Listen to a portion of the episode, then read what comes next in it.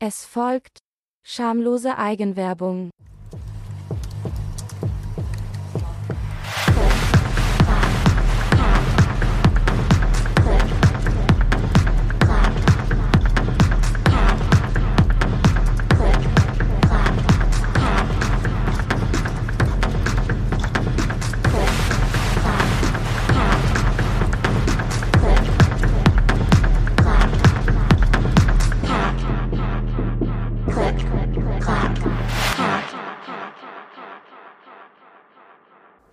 Hello zur Nummer 82 des Klicklack Ja, 82, denn ich hab's endlich geschafft, die CCA Late Night vom Oktober fertig zu machen. Frank, Sven und ich reden über diverse Corns, über Franks Meetup auf den Datenspuren und jede Menge anderem Kram. Gibt's hier im Feed und natürlich auf klicklackhack.de. Damit gleich zur Ankündigung der nächsten Late Night. Die gibt's am 29.11. Wie gewohnt um 21.15 Uhr. Live-Feed und Chat findet ihr dann auch wieder auf der Webseite. Das letzte Mal gab es einen kleinen Fuck-up im Live-Feed, aber der sollte behoben sein. Also, checkt den Link am besten auf der Webseite, da sollte er am aktuellsten sein. Und sollte es Änderungen geben, erfahrt ihr das Ganze natürlich im Chat. Dann habe ich es seit langem geschafft, die Revision 34 Split MK2 zu bauen. Zumindest mal die Low-Profile-Variante. Das ist eine ortholineare Split mit 3x5 Keys und im linken Daumencluster 3 Keys und im rechten nur einem Key. Das Coole an dem Board ist, dass es mit nur einem Mikrocontroller auskommt. Die Rows und Columns der rechten Seite werden per RJ45-Kabel auf die linke Seite rübergezogen. Wie gesagt, habe ich zuerst die Low-Profile-Variante gebaut mit Kyle Sunsets. Wirkt leider nicht ganz so stimmig mit dem gesamten Design des Cases. Der Mikrocontroller sitzt oben auf der PCB auf und die RJ45-Buchse baut auch recht hoch auf und damit über die Keys selber. Ich bin gespannt, wie es mit der MX-Variante dann aussieht. Was ich euch auch nicht vorenthalten will, ist ein Video von Atomic Frontier mit dem Titel Why Typing Sucks. Darin geht es um QWERTY und AI zur Optimierung von Layouts. Cooles Video und danke Dr. Retro fürs Teilen des Videos. Nun aber weiter zur angedrohten Eigenwerbung und dem Shameless Self-Plugging.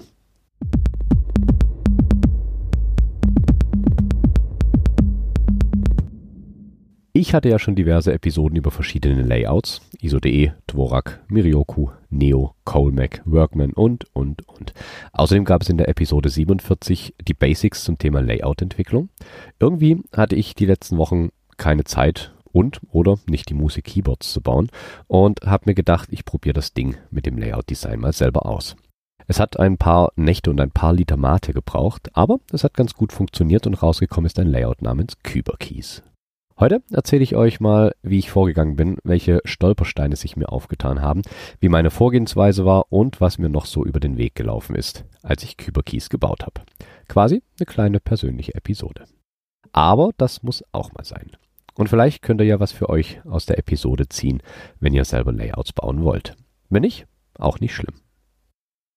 Okay, ich fange vorne an. Warum wollte ich mein eigenes Layout haben? Wie gerade schon gesagt, gibt es bereits unzählige Layouts, die viel Zeit, Forschung und Arbeit innehaben und mittlerweile etabliert sind und genutzt werden. Das Wichtigste vorneweg, ich erhebe hier keinen Anspruch darauf, das ergonomischste und beste Layout überhaupt gebaut zu haben. Ich denke, so eines gibt's nicht wirklich. Warum? Ganz einfach. Die Ansprüche bzw. die Faktoren, die bei der Keyboard-Nutzung reinspielen, sind so verschieden und untereinander kombinierbar, dass es das Layout nicht wirklich gibt. Für den einen funktioniert Neo gut, für den anderen Colmac und für einzelne Menschen wohl auch ISO.de. Deswegen war auch mein erster Schritt, bevor ich mich an das eigentliche Layout setze, mir Gedanken darüber zu machen, wofür ich meine Keyboards überhaupt benutze.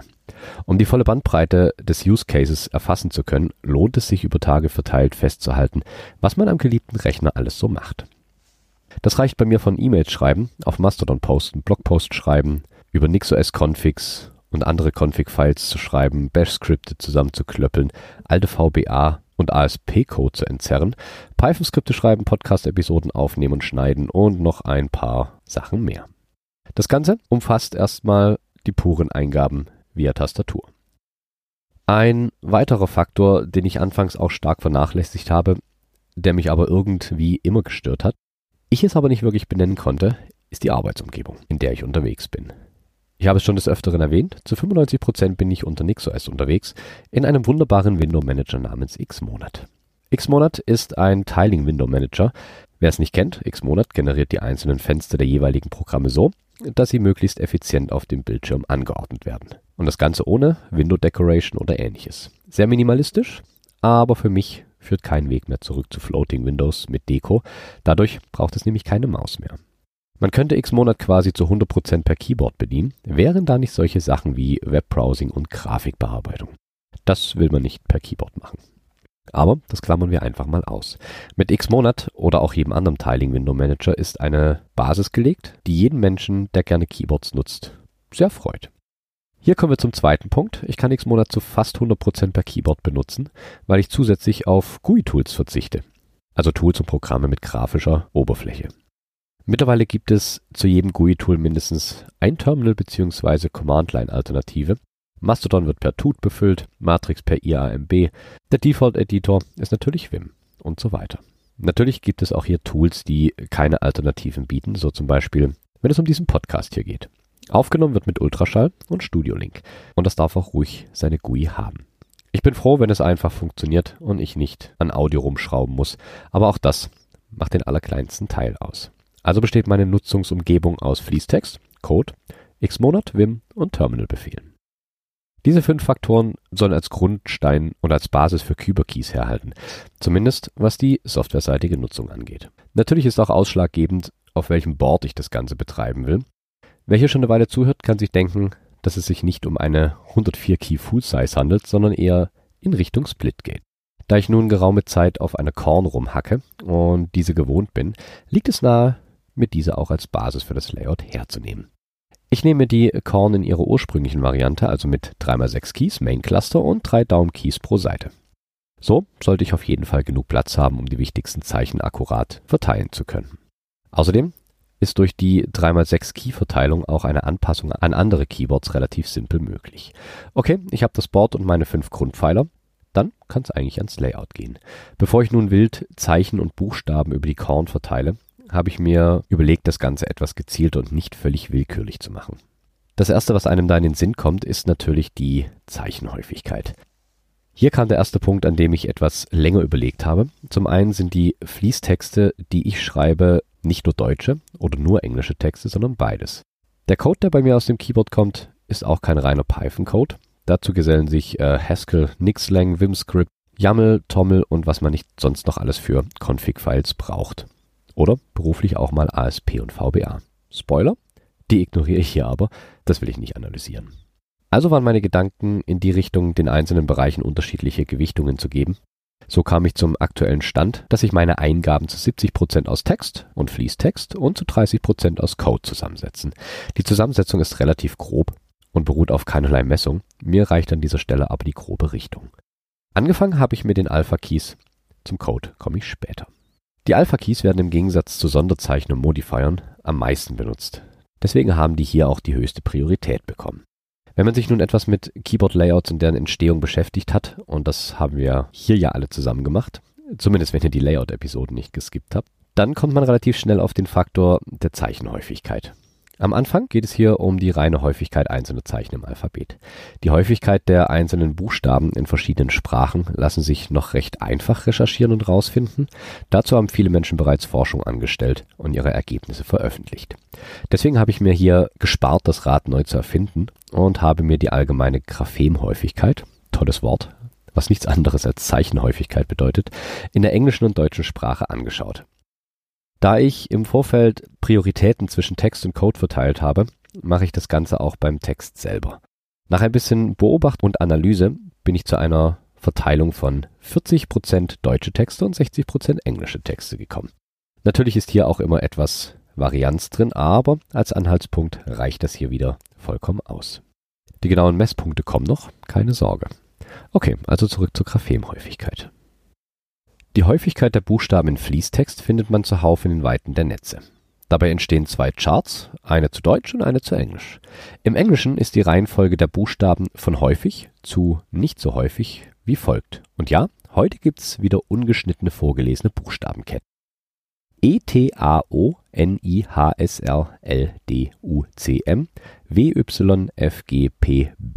T A O N I H S R L D U C M W Y F G P B V, K, J, X, Q und Z.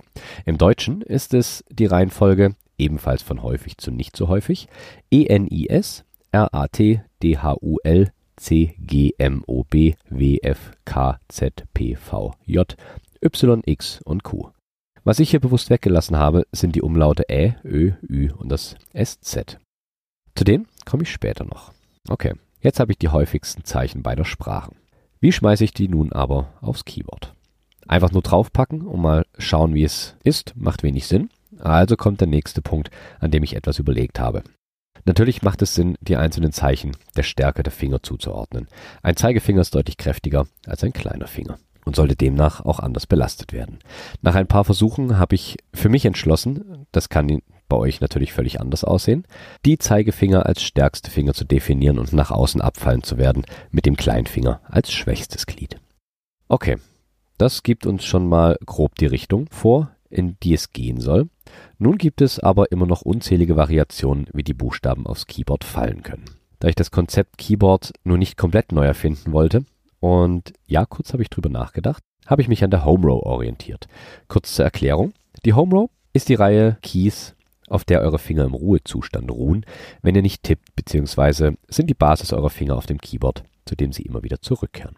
Zusammen mit der Kraftverteilung der Finger ergibt sich daraus schon mal so etwas wie eine Matrix. Nun besteht noch immer das Problem, dass wir zwei Listen mit Buchstabenhäufigkeiten haben, Englisch und Deutsch. In der Home Row befinden sich für Alpha Keys 2x5 Tasten. Das heißt, uns interessieren erstmal nur die ersten 10 Buchstaben der Listen. Also E, T, A, O, N, I, H, S, R und L im Englischen und E, N, I, S, R, A, T, D, H, U im Deutschen. Praktischerweise gibt es hier sehr viele Überschneidungen in beiden Sprachen. Die einzigen Unterschiede sind O und L im Englischen und D und U im Deutschen. Dafür nehme ich mir die Priorität der Sprache her. Hier steht Englisch über dem Deutschen, wird also auch vorrangig behandelt. Nach ein paar Versuchen ist bei mir in Version 0.4 aktuellem Layout dann folgende Verteilung entstanden. Auf der linken Splitseite von links RH, NSO und auf der rechten Splithälfte von links AE, ITL. Wer nun gut aufgepasst hat, wird sich fragen, warum beispielsweise E auf der rechten Seite erst als zweiter Key auftaucht. Das hat den Grund, dass dieser Key die Ruheposition für den Zeigefinger ist. Demnach sind S links und E rechts die Orientierungspunkte, nach denen ich mich richte. Alles, was vom Zeigefinger aus nach innen geht, sind ebenfalls häufig genutzte Keys, die per Zeigefinger bedient werden können. Nun sind aber noch die beiden Ausreißer U und D aus der deutschen Zeichenhäufigkeit. Diese beiden Buchstaben sind jeweils auf den innersten Key in der unteren Reihe gewandert, da die Abwärtsbewegung des Zeigefingers einfacher vonstatten geht als die Aufwärtsbewegung, sind die Keys trotzdem noch gut erreichbar und ich habe die zehn wichtigsten Keys aus DE und EN gut verteilt. Ich verlinke euch natürlich den Artikel auf der Nerdbude zum Layout.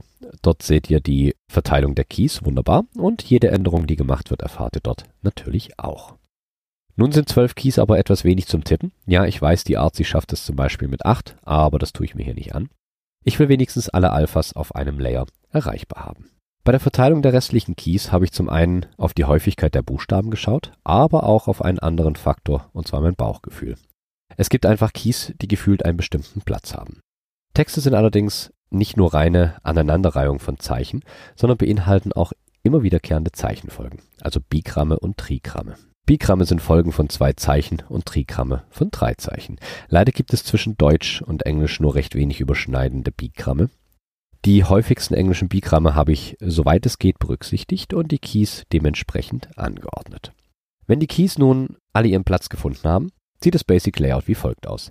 Spaltenweise von links nach rechts gibt es Komma R und Slash, JHZ, PNV, WSF, COU und auf der rechten Splitseite wären das MAD, YEG, BIK, XTQ, Doppelpunkt L und Punkt. Voila, die Alphas. Nun gibt es aber noch etwas mehr als die Alphas und gerade unter den vorhin genannten Voraussetzungen gibt es noch Modifier. Auf der Korn ist noch Platz. Es hat jeweils eine Spalte ganz außen und pro Seite drei Keys im Daumencluster. Also noch eine ganze Menge Spielfläche. Bei der Verteilung der Mods habe ich in den Daumenclustern angefangen. Einfach aus dem Grund, dass die einfacher und häufig benutzt werden sollen, als die Mods an den Außenseiten der Splithälften. Eine Aufteilung war am einfachsten und hat mich nicht lange blockiert. Auf die inneren Keys der Daumencluster kommen links Space und rechts Enter. Zwei essentielle Modifier, die oft benutzt werden und schnell zu erreichen sein müssen. Und Ja, die Aufteilung ist die richtige. Bei den anderen Mods habe ich etwas länger überlegen müssen. Nun hatte ich ja schon gesagt, dass ich das Keyboard mit dem Layout an einem Rechner benutze, auf dem Xmonad läuft. Der Tiling Window Manager Xmonad und andere Tiling Window Manager auch ist so aufgebaut, dass alle Befehle mit einem Modifier in Verbindung stehen. In meiner Config ist das der Left GUI Key, also der Key, auf dem meistens das Windows-Logo drauf ist. Das hat den Grund, dass der Key nahezu gar nicht unter Linux benutzt wird und so anderen Kombinationen nicht im Wege steht. Es gibt auch die Möglichkeit, in Xmonad Alt als Modifier zu nehmen, aber das steht im Konflikt mit anderen Kombos. Da das Betriebssystem der Unterbau zu allem ist, ist auch der Left GUI Key essentiell in diesem Layout und wird dementsprechend oft ausgelöst. Der Left GUI Key kommt damit in die äußerste Spalte auf der linken Seite, und zwar auf die unterste Position. Was ähnlich oft benutzt wird, ist Escape. Warum? Wegen Vim. Zum einen wird in Vim der Modus gewechselt, beziehungsweise in den Normal Mode geschaltet mit Escape, aber auch Commands abgebrochen. Normalerweise liegt Escape relativ weit oben und ist immer mit einer ausladenden Bewegung des kleinen Fingers verbunden. Das wollte ich so nicht haben. Auf dem Default Layout gibt es den kleinen Trick, sich Escape auf Caps Lock zu mappen. So befindet sich Escape statt in der F-Row in der Home Row und ist deutlich einfacher zu erreichen. Nun braucht es hin und wieder mal Tab. Das ist einer der Keys, bei dem ich rein nach Bauchgefühl gegangen bin und habe den einfach über das Escape gepackt. Mehr steckt da nicht dahinter. Nun hat es bei einem Default Layout ganz links noch einen Mod, der aber auch eine gewisse Wichtigkeit hat, nämlich Shift. Zum einen um Zeichen groß zu schreiben oder an Zeichen ranzukommen, aber auch als zweiter Modifier für Xmonad. Kurz nochmal zu Xmonad. Unter Xmonad spawne ich per Left GUI und Enter ein neues Terminalfenster und kann es per Left GUI und Shift plus C wieder schließen. Also sollte Shift auch in Kombination mit Left GUI gut erreichbar sein. Nun gibt es zwei Möglichkeiten, Shift zu belegen. Zum einen, dass die Kombination Left GUI plus Shift mit zwei Händen bedient werden kann oder dass es auf einer Hand liegt. In dem Fall auf der linken bleibt. Und dafür habe ich mich entschieden. Mein Muskelgedächtnis hat sich das jahrelang eingehämmert und so ist Shift auf den mittleren Key im linken Daumencluster gewandert. Der dritte, also linke Key im linken Daumencluster, ist Alt. Schlicht, weil dieser eher selten bei mir benutzt wird und dort noch Platz war. So sind die Mods auf der linken Seite schon mal ganz gut platziert. Eine Split hat nun aber zwei Seiten und auf der rechten Seite ist noch jede Menge Platz. Im Daumencluster hatten wir ja schon den ganz linken Key mit Enter belegt. Der mittlere Key im rechten Daumencluster ist Backspace. Ja, wir alle vertippen uns und Backspace hilft da super, das Ganze wieder zu korrigieren. Aktuell befindet sich hier das Default Backspace, das ein einfaches Zeichen vor dem Cursor löscht. Wir hatten ja in der CCH Late Night schon mehrfach das Thema, ob Backspace nur ein Zeichen oder das ganze Wort löschen soll. Eventuell baue ich das noch um auf das ganze Wort vor dem Cursor. Mal schauen. Rechts neben dem Backspace gibt es noch den Alt Graph Key. Warum das? In der Einleitung zum Kyber Keys Layout schreibe ich, dass es am einfachsten ist, das Ganze mit dem Euer Keys Layout zu benutzen. Da mein Fließtext ja zu 40% Deutsch ist, braucht es auch ab und zu die Umlaute Ä, Ö und Ü. Die sind im Euer Keys Layout per Alt Graph und dem jeweiligen Alpha Key zu erreichen. Das finde ich auf der Position ganz praktisch. Zu guter Letzt noch die drei Modifier Keys rechts außen. Von oben sind das Entfernen bzw. Delete. Dies ganz praktisch gerade bei Grafikanwendungen wie GIMP oder auch im Podcast-Schnitt. Komme ich ohne Delete nicht aus. Direkt darunter ist ein Modifier, der mindestens genauso wichtig ist wie Left GUI oder Space oder Enter, und zwar das Control. Copy-Paste ohne Control wird langweilig, deswegen ist der in die Home Row gewandert, auf den rechten kleinen Finger. Der unterste Key ist ein redundantes Shift. Einfach aus dem Grund, dass ich vorerst keine andersweitige Verwendung für diesen Key hatte. Und so habe ich nochmal ein Shift. Et voilà. Der Base Layer von Kyber Keys. Schreiben funktioniert damit schon mal ganz gut. Die simpelsten Symbole wie Punkt, Komma oder Doppelpunkt sind zwar im Base Layer enthalten, sind aber bei weitem nicht ausreichend, um Texte zu schreiben, geschweige denn Code oder Terminal Commands. Also müssen Layer her. Layer haben hier die Aufgabe, über das Base Layout eine andere Schicht mit beispielsweise Symbolen zu legen und somit einzelne Tasten mehrfach zu definieren. Ich denke, so kann man Layer ganz gut erklären. Zusätzlich zum Base Layer, also dem Layer mit den Buchstaben, habe ich vier weitere Layer. Das sind der Sim Layer für die Symbole, der Nav Layer zum Navigieren, der Num Layer für die Zahlen und der F Layer für die F-Keys. Starten wir beim wichtigsten, dem Symbol Layer. Bei den Layern habe ich mir ein bisschen was bei Miryoku abgeschaut. Hier werden die Layer mit einer Hand aktiviert und mit der anderen Hand bedient. Die Layer in meinem Layout werden per Tap and Hold aktiviert. Im Fall des Sim-Layers muss rechts das Enter gehalten werden, um mit der linken Hand die Symbole tippen zu können.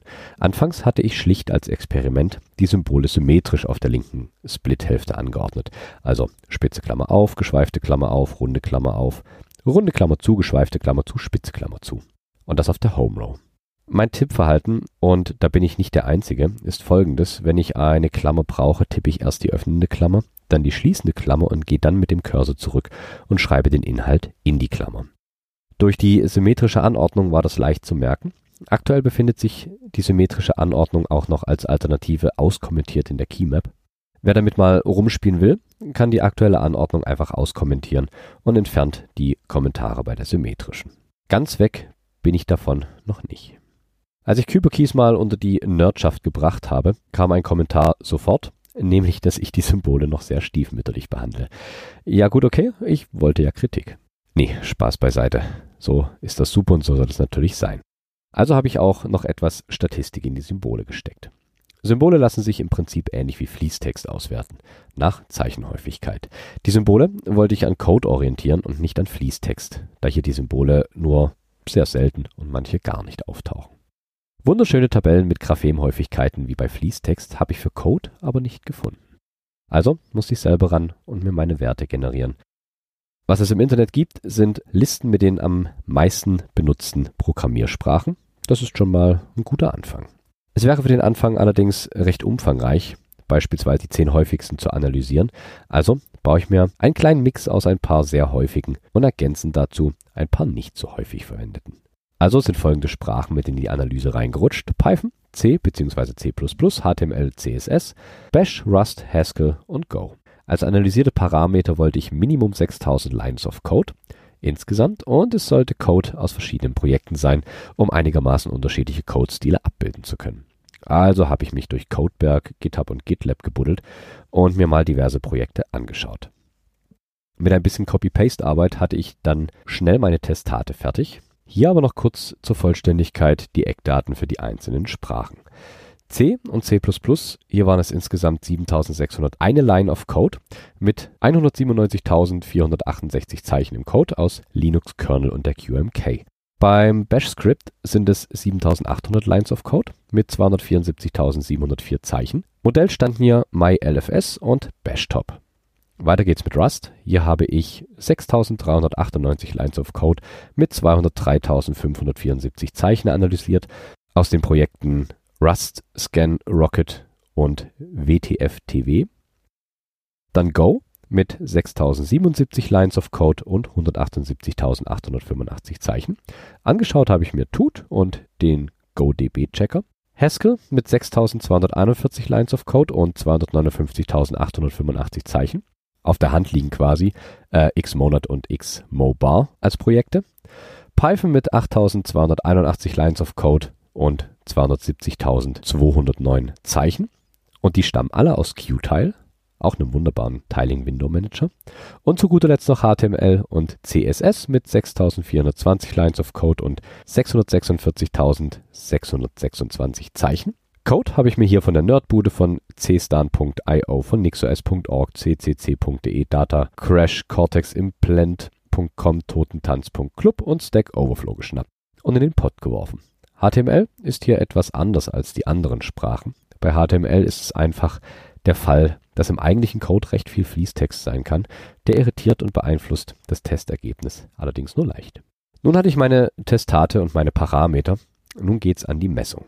Dank Linux Terminal geht das ganz fix und ich kann per grep-c nach der Anzahl der Zeichen suchen. Ich höre euch schon schlucken, aber keine Angst, ich werde nun nicht die nächsten anderthalb Stunden alle Symbolhäufigkeiten der jeweiligen Sprachen vorlesen. Soweit gehe ich dann doch nicht. Wenn euch die interessieren, findet ihr die auch auf der Nerdbude. Link findet ihr in den Show Notes. Ein paar Auffälligkeiten gab es dennoch. Und zwar haben Circumflex und das Dollarzeichen eine auffällige Häufigkeit in den Testaten. Beim ersten Blick auf das Testfile fällt aber auf, dass diese Zeichen gar nicht so oft vorkommen. Der Danketian Purox aus der Ecke kam auch der Tipp mit grepc. Zum Zeichenzählen. Purox meinte nämlich, dass gerade diese beiden Symbole, also als End-of-Line-Symbole benutzt werden können und dementsprechend häufig auftauchen. Und genau das war der Fall. Das Gute daran, ich kann sie getrost ignorieren. Ansonsten sind die Häufigkeiten eher marginal unterschiedlich und steigen nur langsam an. Der einzige Ausreißer ist der Punkt. Und den habe ich im Base Layer bereits untergebracht. Erst hatte ich mir überlegt, euch die Wahl zu lassen, welches Pattern ihr abhängig von der Sprache, die ihr benutzt, nutzen könnt. Aber habe das dann doch wieder verworfen. Aus dem Grund, dass selten eine Sprache allein daherkommt, sondern oft in Verbindung gearbeitet wird.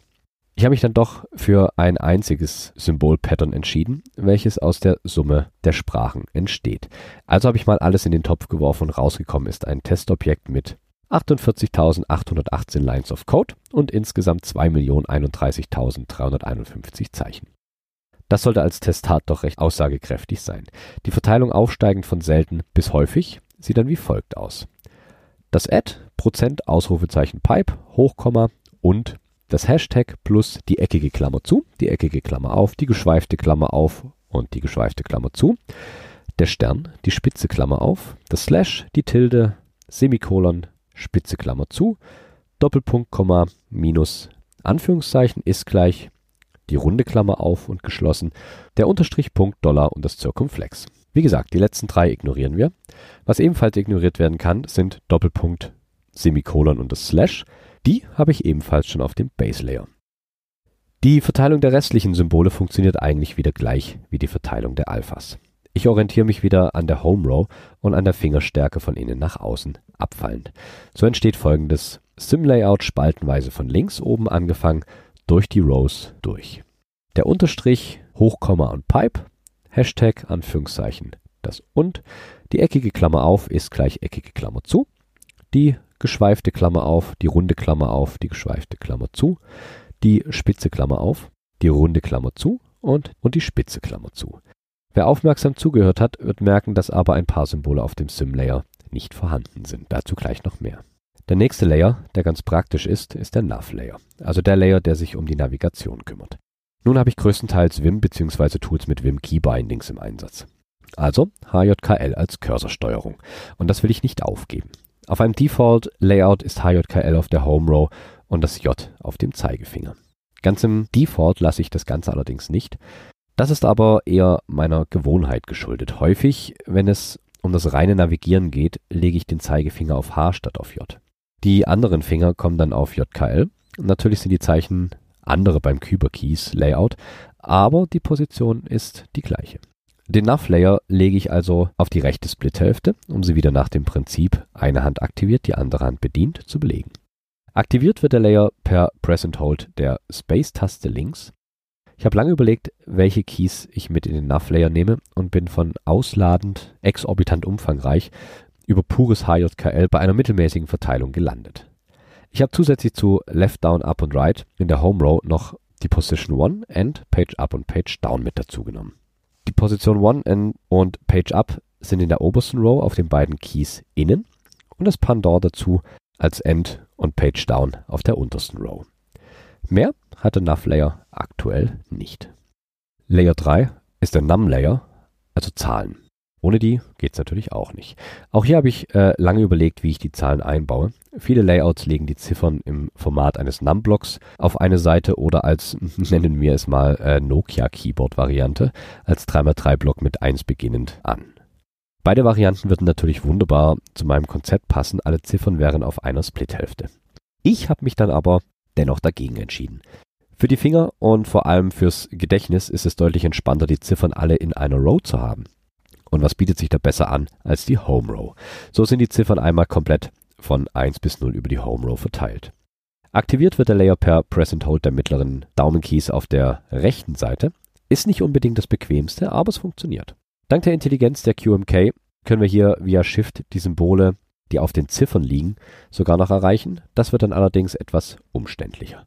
Zum Glück bietet die QMK die Möglichkeit, mit einem einfachen Keypress direkt die geschiftete Variante eines Keys zu bekommen, so habe ich mir aus Faulheit einfach die Shift-Varianten der Ziffern einfach nochmal in die Row darüber gelegt.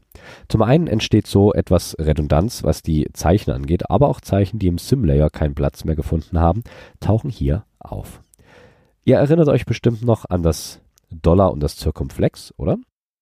Was man dann doch ab und zu braucht und hier auf dem Layer ein kleiner Sonderfall ist, ist der Key in der Spalte ganz links auf der linken Splithälfte. Dort liegt das Backslash. Es wird selten gebraucht, aber zur Not hängt's da noch rum. Und dann kam der liebe Teleprost CCH Late Night Frank ums Eck und fragte, wo F-Keys?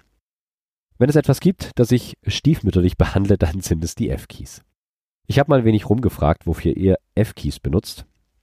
Browser Reload, File Renaming, BIOS-Kram, Vim und so weiter. In Vim benutze ich zum Beispiel ausschließlich Fn plus F3, um mir Nerdtree zu, zu starten. Das kann ich auch remappen, das stört mich persönlich überhaupt nicht. Mein Browser ist der Qt Browser, den reloade ich per Doppelpunkt Reload. File Renaming mache ich mit VIMV, also wäre alles kein Problem. Aber BIOS-Kram, in der Tat, das ist ein Problem. Wenn man dann doch mal ein Startdevice ändern will oder ähnliches, braucht es F-Keys. Mist. Danke, Frank. Die grundlegende Verteilung der F-Keys ist nicht das Problem. Die kommen in die oberste Row und F11 und F12 kommen auf die Position von A und O. Fertig. Wer sie braucht, da sind sie. Das eigentliche Problem ist die Aktivierung des Layers. Press and Hold funktioniert mit den restlichen Keys des Daumenclusters leider nicht, da es hier grundlegend schon um, um Press and Hold Mods geht. Ich habe etwas recherchiert, ob ich das Ganze per Tapdance regeln kann oder ähnliche Hacks das Ganze realisieren könnten. Zum Schluss habe ich mich für die einfache Variante entschieden und habe den Layer Switch auf Tab gelegt. Der Layer wird sehr, sehr selten benutzt werden, zumindest in meiner Config, deswegen stört er da oben überhaupt nicht weiter.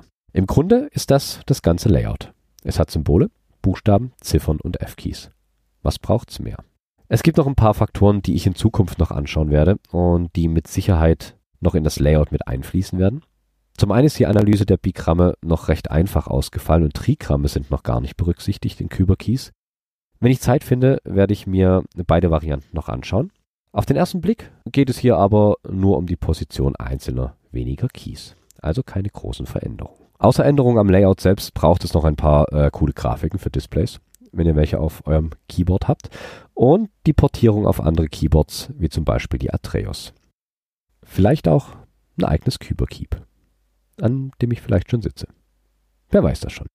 Zu guter Letzt will ich noch äh, Danke sagen an die ganzen Nerds, die hier schon mal fleißig Input geliefert haben zum Layout.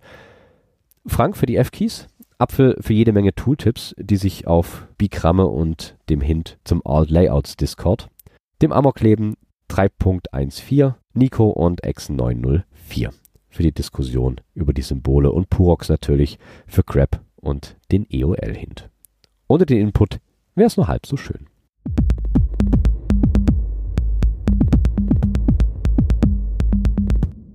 Es ist relativ komplex und mit etwas Arbeit verbunden, ein eigenes Layout zu bauen. Und wenn man es dann fertig hat, merkt man, dass es noch lange nicht fertig ist. Aber es macht eine ganze Menge Spaß daran zu arbeiten. Probiert es gerne selber aus und lasst mich wissen, ob es euch taugt oder was ihr noch verändern würdet. Oder wartet auf das Kyberkeep, das passende Keyboard für dieses Layout. Meldet euch gerne.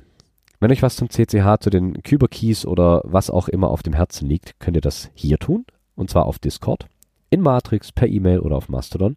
Dort findet ihr alles, was ihr braucht. Die ganzen Links gibt es natürlich auch auf klicklackhack.de und hier in den Show Notes. Zu guter Letzt, aus Traditionsgründen, natürlich noch die Musik. Diesmal Seven Gear mit Hotfire. Vielen Dank fürs Zuhören. Macht's gut.